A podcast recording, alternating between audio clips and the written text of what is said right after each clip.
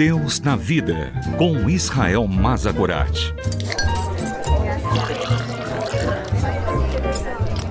Olá, eu sou Israel. Sente-se, pegue o seu café e vamos conversar sobre Deus e sobre a vida, sobre a fé e sobre as nossas dúvidas.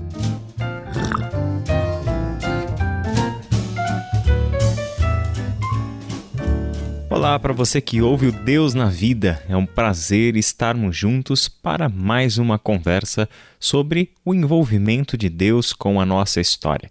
Hoje eu quero falar um pouquinho com você sobre a pergunta mais importante que um ser humano pode fazer.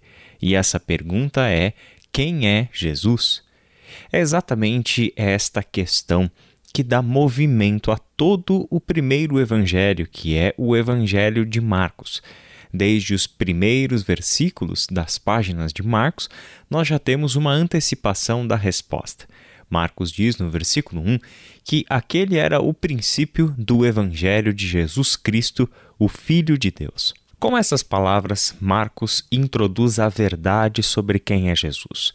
Ele tem duas expressões muito importantes para nos dizer sobre a pessoa de Jesus. A primeira é que ele é o Cristo, isso é, ele é o Messias.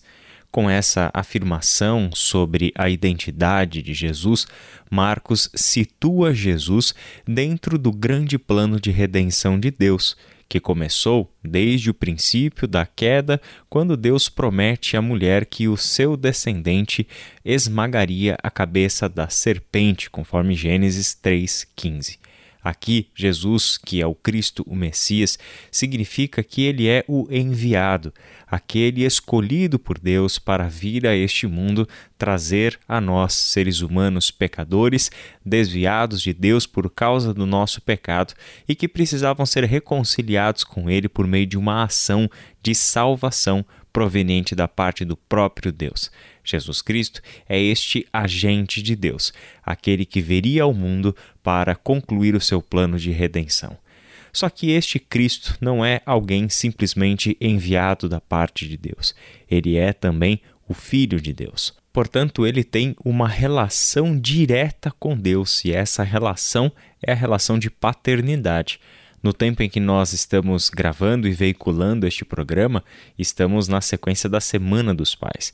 E é super importante perceber o quanto a paternidade foi fundamental dentro do tempo do Novo Testamento. Pois é, perceber Deus como Pai é algo que nós herdamos de Jesus, o Filho por excelência, o Filho unigênito, o Filho único que o Pai tem. E todos nós, seres humanos que reconhecemos em Jesus o Cristo e o Senhor, nós somos acolhidos na família de Deus por adoção.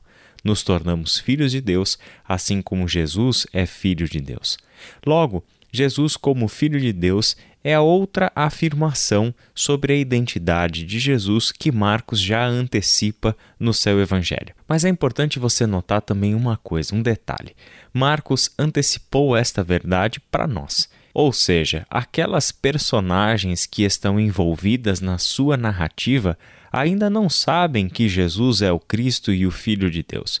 Na medida em que você lê o Evangelho de Marcos, vai perceber que a questão referente à identidade de Jesus permanece obscura. As pessoas têm uma tremenda dificuldade e uma grande curiosidade para saber quem é Jesus.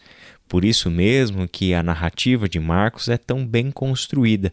Ela vai escondendo, escondendo, causando assim a tensão, causando um certo suspense para então mostrar a totalidade da verdade. Por que Marcos fez isso? Porque Marcos já nos diz a verdade logo no começo, mas demora todo o evangelho para finalmente chegar à resposta definitiva de que Jesus é o Cristo e o Filho de Deus.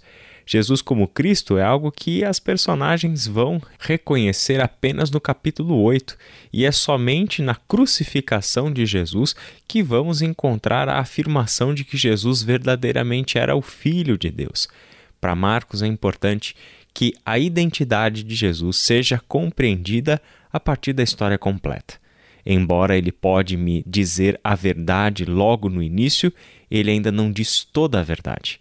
Porque toda a verdade, isto é, as implicações de ele ser o Cristo e o Filho de Deus, devem ser conhecidas ao longo de toda a sua história. Portanto, somente na cruz e na ressurreição é que de fato entenderemos o que significa Jesus ser o Cristo e o Filho de Deus. Que Deus te abençoe e até o próximo episódio. Deus na Vida, com Israel Mazagorat. Para ouvir novamente, acesse transmundial.org.br.